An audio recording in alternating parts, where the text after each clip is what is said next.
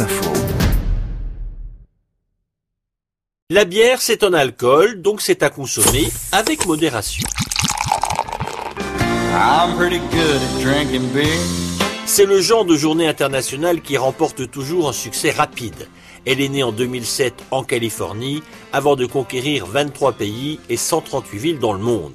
Elle est en général fêtée tous les premiers vendredis du mois d'août. Mais certains n'ont pas attendu cette célébration pour reconnaître à la bière un statut de première classe. Il faut savoir que les premières traces de bière datent de 4000 ans avant Jésus-Christ.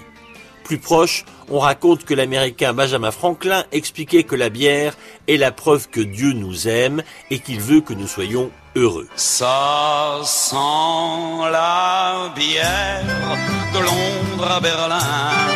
Ça sent la bière, Dieu qu'on est bien. Et maintenant, il va falloir bien faire la distinction entre plus gros producteurs de bière et plus gros buveurs de bière. En matière de production, c'est la Chine qui arrive en tête de classement, arrive après les États-Unis qui comptent 3000 brasseurs, puis le Brésil. Maintenant, si on parle consommation, le tiercé de tête se trouve vraiment en Europe, avec la République tchèque 146 litres par an par personne devant l'Autriche et l'Allemagne. La France est à la place 41 avec 30 litres par personne. Dernière du classement, l'Inde avec seulement 2 litres